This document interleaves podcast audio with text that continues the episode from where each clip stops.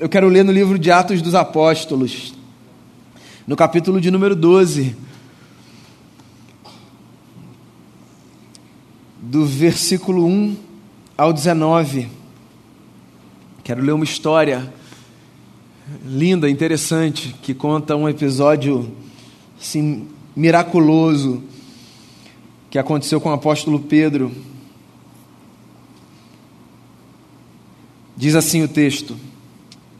Atos dos Apóstolos, capítulo 12. Nessa ocasião, o rei Herodes prendeu alguns que pertenciam à igreja, com a intenção de maltratá-los, e mandou matar a espada Tiago, irmão de Jesus. Vendo que isso agradava os judeus, prosseguiu, prendendo também Pedro durante a festa dos pães sem fermento. Tendo-o prendido, lançou-o no cárcere, e entregando-o para ser guardado por quatro escoltas de quatro soldados cada uma. Herodes pretendia submetê-lo a julgamento público depois da Páscoa. Pedro então ficou detido na prisão, mas a igreja orava intensamente a Deus por ele. Queria ler esse versículo de novo. Pedro então ficou detido na prisão, mas a igreja orava intensamente a Deus por ele. Na noite anterior ao dia em que Herodes iria submetê-lo a julgamento, Pedro estava dormindo entre dois soldados, preso com duas algemas e sentinelas montavam guarda à entrada do cárcere. Repentinamente apareceu um anjo do Senhor e uma luz brilhou na cela. E ele tocou no lado de Pedro e o acordou. Depressa levante-se, disse ele. Então as algemas caíram dos punhos de Pedro. O anjo lhe disse: Vista-se e calce as sandálias. E Pedro assim fez. Disse-lhe ainda o anjo: Põe a capa e siga-me. E saindo, Pedro o seguiu, não sabendo que era real o que se fazia por meio do anjo. Tudo lhe parecia uma visão. Passaram a primeira e a segunda guarda e chegaram ao portão de ferro que dava para a cidade. Este se abriu por si mesmo para eles e passaram. Tendo saído, caminharam ao longo de uma rua e de repente o anjo o deixou. Então Pedro caiu em si e disse: Agora sei, sem nenhuma dúvida, que o Senhor enviou seu anjo e me libertou das mãos de Herodes e de tudo que o povo judeu esperava. Percebendo isso, ele se dirigiu à casa de Maria, mãe de João, também chamado Marcos, onde muita gente se havia reunido e estava orando. Pedro bateu a porta do alpendre e uma serva chamada Rod veio atender. Ao reconhecer a voz de Pedro, tomada de alegria, ela correu de volta sem abrir a porta e exclamou: Pedro está à porta. Eles, porém, lhe disseram: Você está fora de si. E insistindo ela em afirmar que era Pedro, disseram-lhe: Deve ser o anjo dele. Mas Pedro continuou batendo, e quando abriram a porta e o viram, ficaram perplexos. Mas ele, fazendo-lhe sinal para que se calassem, descreveu como o Senhor o havia tirado da prisão. E disse: Contem isso a Tiago e aos irmãos. Então saiu e foi para outro lugar. De manhã não foi pequeno alvoroço entre os soldados quanto ao que tinha acontecido a Pedro. Fazendo uma busca completa e não encontrando, Herodes fez uma investigação entre os guardas e ordenou que fossem executados. Palavras interessantes que contam um episódio muito marcante no começo da história da igreja. Não sei se você sabe, mas o começo da história da igreja foi assim marcado por muita luta, muita perseguição. Na verdade, a igreja de Jesus nunca teve dias muito fáceis, sabe? Os dias nos quais a igreja mais cresceu do ponto de vista da qualidade da vida da fidelidade do seu voto ao Senhor, da dedicação à pureza da fé, foram os dias nos quais a igreja mais foi perseguida, por razões distintas. Alguém já disse, e eu acho que é verdade, num certo sentido, as lutas da igreja fazem com que ela seja depurada. Quando a gente enfrenta lutas, a gente busca mais. Parece que a gente se consagra mais. A gente busca ficar mais atento ao que Deus faz, ao que Deus pode nos dizer. Veja só, não que eu deseje que a gente enfrente lutas, sabe? Porque se a gente puder não ter que enfrentá-las, ótimo. Mas o fato é que essa não é uma escolha, a gente luta na vida. E se pelo menos as lutas puderem fazer com que a gente se aproxime de Deus, talvez elas cumpriram um papel na nossa jornada. Então os dias eram difíceis para a igreja, sobretudo para os líderes da igreja. Afinal de contas, algo que fosse feito contra os líderes da igreja era um recado para a igreja como um todo. Então não era sem motivo que os apóstolos, por exemplo, eram muito procurados. pelos seus opositores, quer fossem eles opositores religiosos ou políticos. Porque, por exemplo, um açoite num apóstolo, a prisão de um apóstolo, a perseguição ao apóstolo, era um recado dado à comunidade. Se fizeram com eles, podem fazer com vocês também. Mas o fato é que desde a morte de Jesus e, sobretudo, desde a sua ressurreição, parece que a igreja criou uma espécie de coragem e de confiança no fato de que, se fizeram o que fizeram com o Senhor, mas três dias depois, como tinha se espalhado a notícia, ele tinha ressuscitado dos mortos. Ou seja, se nem a morte foi capaz de deter o amor de Jesus que o devolveu à vida, do que mais aquela gente ia ter medo? A igreja do primeiro século se transformou numa comunidade de gente muito corajosa. Não porque acreditava que ia superar qualquer coisa sozinha, mas porque acreditou numa mensagem bonita e muito poderosa. A mensagem de que, contando com o amor de Deus e com a graça de Jesus, a gente enfrenta as adversidades da vida e a gente continua a caminhar. Pedro foi preso. E enquanto Pedro estava na prisão, uma coisa muito bonita acontecia. Foi por isso que eu li duas vezes o versículo 5. Para mim, ele é o coração dessa história. O texto diz que enquanto Pedro estava preso na prisão, a igreja intercedia por ele. Pois é, irmãos e irmãs, se você puder levar para casa uma coisa do que eu tenho a dizer nessa noite, leve isso. A igreja é uma comunidade intercessora. A igreja é uma comunidade de gente que ora por gente de gente que olha para os dilemas de outra gente e diz: Eu vou orar por você. Pedro está lá, sofrendo, de fato, sofrendo debaixo da força dos seus algozes, dos guardas que se revezavam, em rotinas muito severas, para que aquele homem ficasse ali, para que todos tivessem a certeza de que ele não sairia dali. E enquanto ele estava ali sofrendo, a comunidade estava possivelmente amedrontada, porque quem não fica numa circunstância dessa, né? Mas em casa, de joelhos dobrados, intercedendo pelo seu irmão, pelo seu amigo, Pedro. Queria dizer uma coisa para você nessa noite. A igreja ora por você. Há pessoas que oram por você, sem que saibam o seu nome, sem que saibam os seus dilemas, sem que investiguem a sua vida. Não é ninguém que está te stalkeando, não. É gente que cultivou esse hábito, sabe? De ouvir acerca de pessoas e dizer: Senhor, eu queria conversar com o Senhor hoje sobre aquela pessoa. A igreja é uma comunidade, uma rede, sabe, que se espalha pela terra e que se compromete com uma causa, a causa da intercessão. Foi Pedro, inclusive, quem, em uma de suas cartas, chamou a igreja de Jesus de um reino de sacerdotes. E eu acho isso muito lindo porque nessa figura da estrutura do Israel do Antigo Testamento, os sacerdotes eram aqueles que intercediam pelo povo. E os reis, obviamente, eram aqueles que governavam sobre o povo. E o apóstolo Pedro, numa das suas cartas, junta essas duas figuras para lembrar a comunidade dos discípulos de Jesus do fato de que se existe uma forma pela qual nós reinamos nesse mundo, a única forma pela qual nós reinamos nesse mundo é com os nossos joelhos dobrados. Então, se há um governo que a gente deve buscar exercer na história, não é aquele que se estabelece pela ocupação dos postos de poder, mas aquele que se faz valer pelos joelhos que se dobram e pela disposição do coração de nós nos abençoarmos mutuamente. Seja quem for você, seja qual for a sua causa, tem uma gente que ora por você. Sabia que toda terça-feira, aqui nessa comunidade, nesse salão aqui de baixo, há mulheres que oram por você há 24 anos. Essa é uma reunião que acontece há 24 anos nessa igreja. Há 24 anos, toda semana, algumas pessoas se reúnem para orar pela igreja. E isso é muito bonito, muito poderoso, desarma a gente, né? A oração é linda porque ela desarma a gente. A oração não é a garantia de que aquilo que a gente deseja vai acontecer. A oração é só a lembrança de que o nosso coração pode ser abençoado pelo simples fato de que a gente ouviu que alguém em algum lugar está dedicando um pouquinho do seu tempo para conversar com Deus sobre a nossa vida.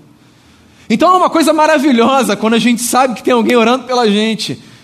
Não é porque a gente vai estar mais ou menos protegido, porque não tem a ver com isso. A proteção de Deus sobre a nossa vida não tem a ver com a quantidade de orações que são feitas a nosso favor. Você entende isso? Deus sempre está com a gente, guardando a gente na mesma medida, nem mais nem menos. O cuidado de Deus sobre a nossa vida é perfeito e Ele está sempre do nosso lado. A oração é essa lembrança contínua de que nós estamos uns com os outros, mesmo que distantes. Então Pedro está lá, preso, e a igreja está lá, a portas fechadas, intercedendo pelo seu irmão. E aí a história é interessante, porque a história é o registro de um milagre. Mas veja bem, essa história é mais do que o registro de um milagre. Porque se a gente lê essa história apenas como registro de um milagre, essa história pode ser interessante do ponto de vista do relato, mas se manter ainda assim muito distante na nossa vida.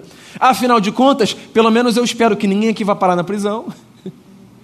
Nem que precise que um anjo apareça, rompa as cadeias, abra as portas para que a gente saia. Mas essa história é uma espécie de símbolo de coisas que podem acontecer com a gente quando a gente se dispõe a orar um pelo outro. Então o que acontece aqui é o seguinte: Pedro está lá preso e a igreja está lá orando. E nessa experiência da intercessão da igreja por um homem que está preso, ou seja, enfrentando uma luta, o que o texto diz para a gente é que Deus envia um anjo para aquele cárcere. Um anjo que aparece uma experiência tão esquisita, tão incomum, inclusive para o apóstolo Pedro, que a sensação que ele tem é que ele está num sonho, não é real. Afinal, não é todo dia que um anjo aparece na nossa casa, né? E ele não sabe se aquilo é real ou não é, ele acha que ele está tendo um sonho, uma visão, uma epifania. Fato é que um mensageiro de Deus aparece ali, porque é isso que um anjo é um mensageiro de Deus. Seja esse anjo enquanto esse ser espiritual, invisível, criado por Deus, assim nos ensina a Bíblia, que está a serviço dos servos de Deus, nos guardando, nos protegendo, seja esse anjo alguém em carne e osso que aparece na nossa vida, esse mundo é palco de anjos, de gente que é mensageiro de Deus e que traz recados dos céus quando nós nos encontramos nos nossos cárceres. Sim, porque não é preciso que a gente vá parar numa prisão, literalmente, para que a gente experimente situações de encarceramento. Há muitos cárceres na vida nos quais nós nos encontramos. A nossa mente pode ser um cárcere. Inclusive, talvez a nossa mente seja o cárcere que a gente mais visita, sem querer, obviamente. Mas quantas vezes nós somos aprisionados por pensamentos, por ideias, por coisas que nos habitam e nos povoam e que nos fazem mal. Aí Deus envia um anjo, alguém que vem com uma conversa, com uma palavra. Alguém que de longe diz assim: Sabe que eu estou orando por você? Isso é um anjo, não é? Uma pessoa que no dia mal manda uma mensagem para a gente dizendo: Eu estou orando para você, não é outra coisa senão um anjo de Deus na nossa vida. Alguém que nos dá um abraço num dia que a gente precisa de um abraço, não pode ser outra coisa senão um anjo de Deus na nossa vida. Então, hoje de manhã aconteceu uma experiência assim, aqui na nossa comunidade, antes do culto começar. A turma estava no café, as pessoas estavam começando a chegar. Um casal muito querido, muito amigo, chegou. E a esposa se dirigiu a mim e disse assim: Eu vim aqui, eu só preciso de um abraço hoje. E aí eu dei um abraço nela, no seu marido. Há dias que a gente só precisa de um abraço, né? E que quem abraça a gente é um anjo de Deus na nossa vida. Não porque caiu do céu, mas porque está aqui. Porque esses mensageiros de Deus que trazem recados de Deus para a nossa vida, eles são dessa gente, sabe? Que faz com que o nosso coração seja preenchido exatamente por aquilo que nos falta. Semana passada, um anjo de Deus passou por aqui, no final do culto disse assim: Pastor, eu não sei se você vai entender, mas eu queria partilhar esse texto com você. Leva para sua casa e lê. E ele nem sabe, era o texto que eu precisava ler. Anjo de Deus, anjo de Deus, para me trazer uma mensagem, me trazer para o prumo. Pois é, nós podemos ser anjos de Deus um na vida dos outros. Um anjo apareceu lá e disse para o Pedro o seguinte: calça as sandálias, vamos embora, vamos sair daqui. Esse não é o seu lugar. Porque é isso que anjos de Deus fazem na nossa vida. E é isso que nós, enquanto anjos de Deus, fazemos na vida dos outros. Nós ajudamos as pessoas a saírem dos cárceres. E nós somos ajudados pelas pessoas a saírem, a sairmos, perdão, dos nossos cárceres. Então a gente sempre é um mensageiro de Deus na vida de alguém. E alguém sempre é um mensageiro de Deus na nossa vida quando, ao construirmos a nossa história, nós ajudamos as pessoas a saírem desses lugares de aprisionamento. Lembra disso. Tem muita gente encarcerada por aí, gente solta, mas que está encarcerada, entende? Você não vê as algemas. É gente que está andando por aí, mas que está presa, com medo, debaixo de opressão, de um jugo terrível. E a Bíblia é essa enciclopédia, sabe, de recados divinos que nos traz a lembrança dentre tantas coisas que ninguém precisa viver preso a nada. Porque Jesus Cristo, com a sua vida, com a sua morte, com o poder da sua ressurreição, nos livrou de tudo aquilo que nos aprisionava. Então, seja livre, seja livre para viver a sua vida da forma mais bonita que você puder, sem algemas, sem medo, sem cárcere. Veja Deus abrindo as portas das prisões da alma, chamando você para fora. E não tenha medo de sair. Eu fico imaginando Pedro ali naquela experiência, dizendo: vou ou não vou? São três portões, é muito guarda. Se essa gente me pegar, vai ser pior, eu vou apanhar mais ainda. Sabe, quando a gente está naquele lugar, a porta está aberta, a gente tem medo do mundo lá fora. A gente está tão acostumado com a clausura, com o medo. A disfunção virou a norma. É meio doido isso, às vezes acontece isso, a disfunção vira norma. A gente se queixa, é ruim, incomoda, mas parece que a gente já se acostumou com aquela condição. E aí a gente vê a possibilidade de viver em liberdade. Mas parece que a gente já aprendeu a viver daquela forma, de um modo tão adoecedor, que mesmo vendo a possibilidade de sair, a gente fica sem saber se é para a gente dar um passo ou não. Então, quando você vira essa porta aberta, vem para fora. Lembre-se das palavras do apóstolo Paulo: foi para a liberdade que Cristo nos libertou. Saia da prisão, saia do cárcere, saia desse lugar de angústia, de medo, de dor. Vem, vem para fora. E quando você vier para fora, vem para os braços do seu povo, partilhe com a igreja, conte para os seus irmãos. É o que Pedro faz. Pedro está lá, preso o anjo aparece, mensageiro de Deus, abre as portas da prisão, leva Pedro para fora. E o primeiro lugar para onde ele vai é para sua gente, para sua família, para aquela gente que entende o que ele diz, que ouve o recado e diz: Pedro, que coisa boa, a gente estava aqui orando por você. Quando ele chega na casa, o que ele encontra? Ele encontra uma gente orando por ele, porque a igreja, eu disse a você isso, acredita, a igreja é uma comunidade que ora por você. Então, quando a gente se encontra com a igreja, a gente se encontra com essa gente que ora pela gente. É por isso que a gente tem tanto prazer de partilhar com a igreja aquilo que Deus faz na nossa vida. Não é para a gente ficar disputando conquista. É porque se alguém orou pela gente, a gente já aprendeu isso. É muito bom quando a gente diz a esse alguém: obrigado pela oração, viu? Aconteceu, funcionou. Obrigado por dedicar parte do seu tempo nessa conversa com Deus à minha vida. Foi muito importante para mim, foi muito especial, eu estou aqui. Então, deixa eu dizer uma coisa para você: a igreja pode ser esse lugar para onde você vai celebrar sua vitória, porque a igreja é, nesse mundo competitivo, o nosso laboratório para a gente resistir a esse ímpeto de que na vida a gente precisa o tempo todo ganhar. A igreja é esse lugar onde nós aprendemos que, mesmo quando a vitória não é nossa, é de alguma outra pessoa, a gente celebra, porque a alegria de outra pessoa pode ser também a nossa alegria. A igreja é um antídoto contra, contra esse espírito, sabe? Que, que faz com que a gente precise ganhar o tempo todo, porque assim eu não ganho o tempo todo, mas se alguém me disse, olha, aconteceu comigo, Deus fez, eu aprendo a me alegrar com essa vitória. Da mesma forma que eu percebo uma coisa impressionante, alguém que não sente na pele a minha dor, permite que o seu coração seja ferido por aquilo que me fere. Então nós nos aproximamos, a igreja, ela não é uma comunidade perfeita, veja bem, não é isso que eu estou tentando vender para você, não. Ela é essa comunidade que se exercita nessa percepção de que se tem alguém lutando, a gente vai lutar junto. E se tem alguém celebrando, a gente vai fazer festa junto. Porque mesmo que a gente esteja fisicamente distante, em algum lugar chamado oração, porque a oração é um lugar, em algum lugar chamado oração a gente se encontra. De tal forma que quando a gente puder se aproximar fisicamente, a gente vai dizer assim um para o outro: lembra que a gente se encontrou naquele lugar chamado oração? Agora a gente está aqui se encontrando, nesse espaço do abraço, para dizer um para o outro: muito obrigado, viu? A gente está junto. Aí Pedro vai lá para onde a igreja está.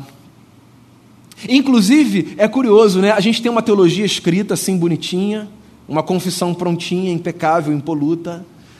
Mas a gente tem também uma teologia que aparece nas entrelinhas, nos soluços, sabe? Que não está escrita, pega até mal escrever mas que aparece quando a gente revela aquilo que a gente crê, mas que não está no manual. Quando Pedro chega, o que é que a turma diz? Será que é ele? Você deve estar tá fora de si. Já sei, deve ser o anjo dele que chegou. Deve ser alguém representando Pedro. Não é possível que ele esteja aqui. O Pedro tem um anjo, todo mundo tem um anjo. Essa é a teologia que emerge do texto ali, que não está escrito em lugar nenhum mas que fica evidente, sabe, com essa suspeição. Não pode ser ele.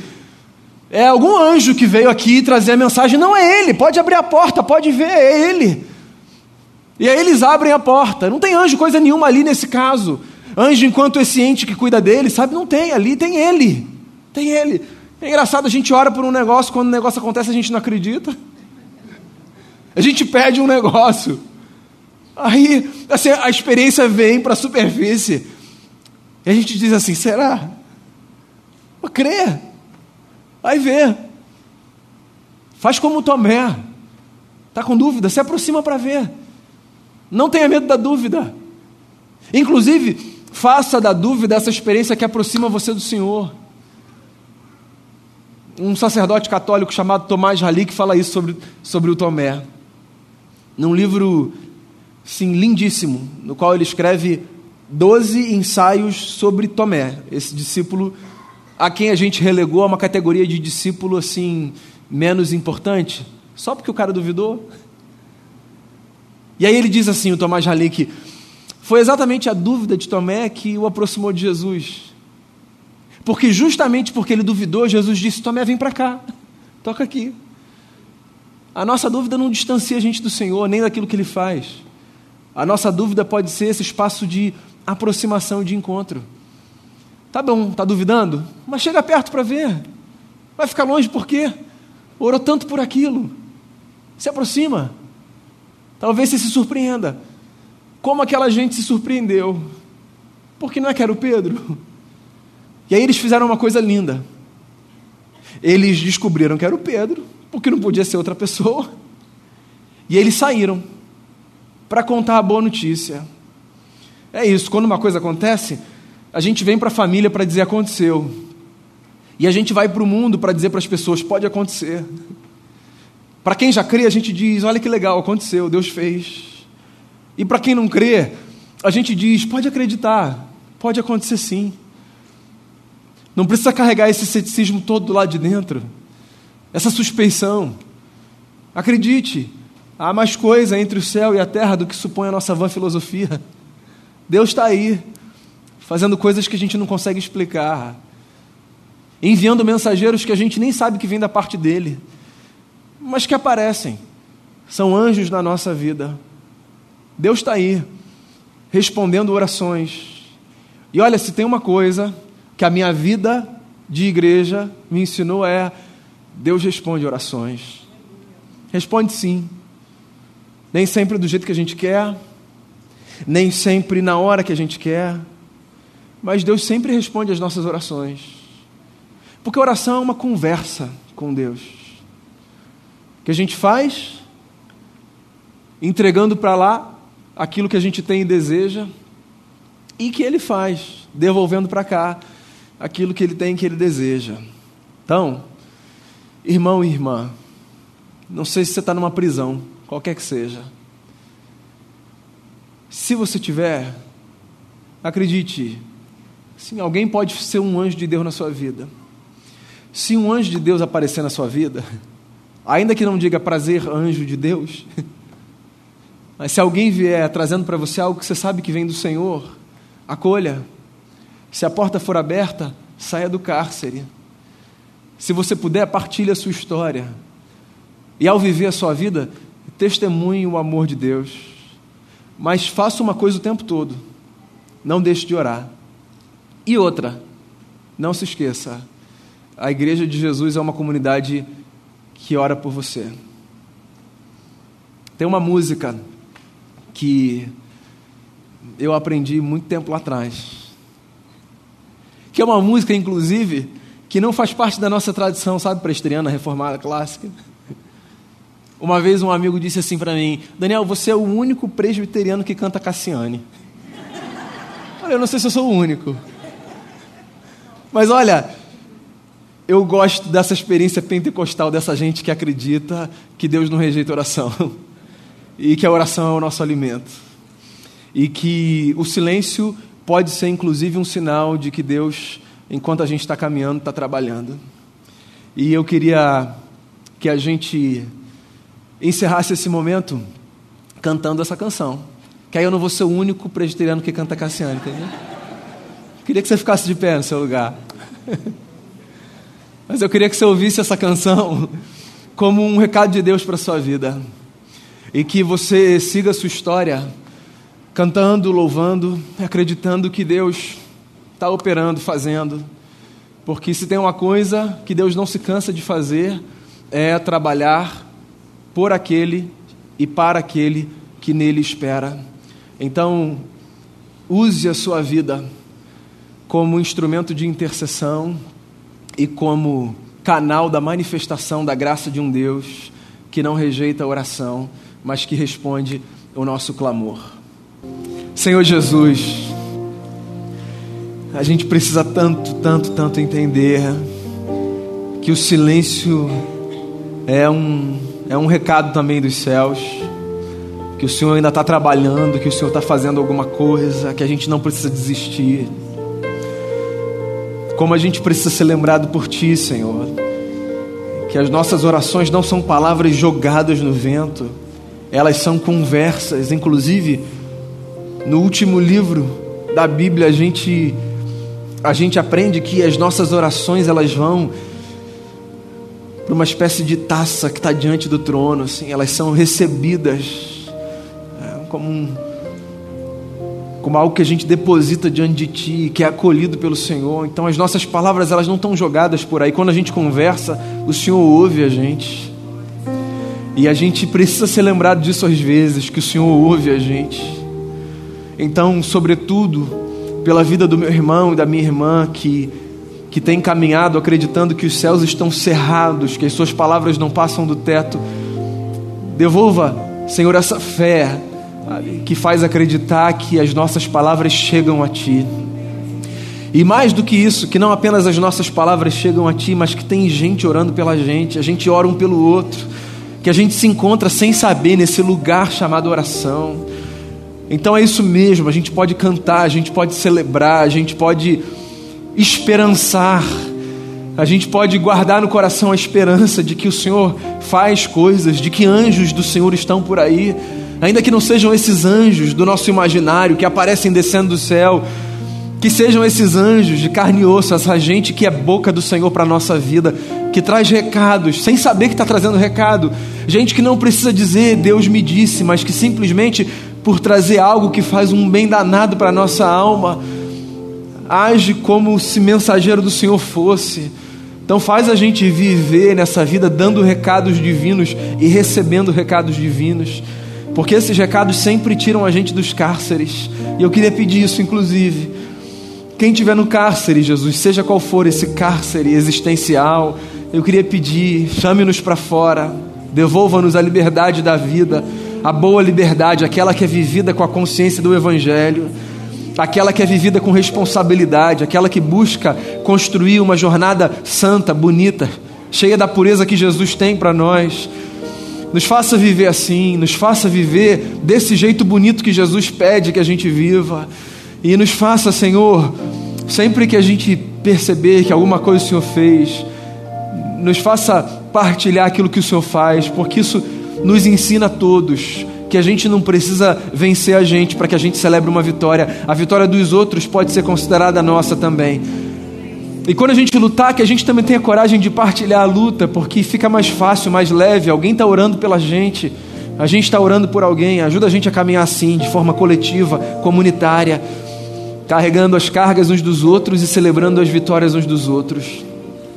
Eu peço que o Senhor nos abençoe nessa semana que está começando, nos nossos dias, por onde a gente for, que a gente carregue, Senhor, essa boa notícia de que Deus faz coisas, ouve orações, responde orações e nos livra de prisões. Então que a gente dê essa boa notícia por aí que Deus é bom, está com a gente e que é o nosso melhor. Eu peço que o Senhor traga em paz os jovens e adolescentes que não chegaram ainda, que eles cheguem em paz, que eles cheguem com a fé renovada, que eles cheguem com essa disposição, sabe, de ser essa gente que ora, que se empenha para viver o Evangelho de Jesus, que eles cheguem unidos, que eles cheguem dispostos, Senhor, a, a caminharem com esse propósito da igreja, que é ser uma comunidade que exala o bom perfume de Cristo. Então, que eles cheguem bem e que esse tempo de retiro tenha sido um renovo para a vida de todos eles. E que quando todo mundo for embora daqui nessa noite, que todo mundo vá guardado pelo Senhor, debaixo da paz de Jesus, para viver a vida da forma como o Senhor pede que a gente viva, com confiança, com esperança e cheio de amor. Eu oro assim, por mim, por cada irmão, por cada irmã daqui de perto ou de longe. Eu oro assim em nome de Jesus, o nosso Senhor. E agora, irmãos e irmãs, que a graça maravilhosa de Jesus, o nosso Senhor, o amor de Deus, o nosso Pai, e o poder, a alegria, o consolo e o conforto do Espírito Santo sejam sobre todos vocês e sobre todas as pessoas na face da terra, hoje e para todos sempre. Amém.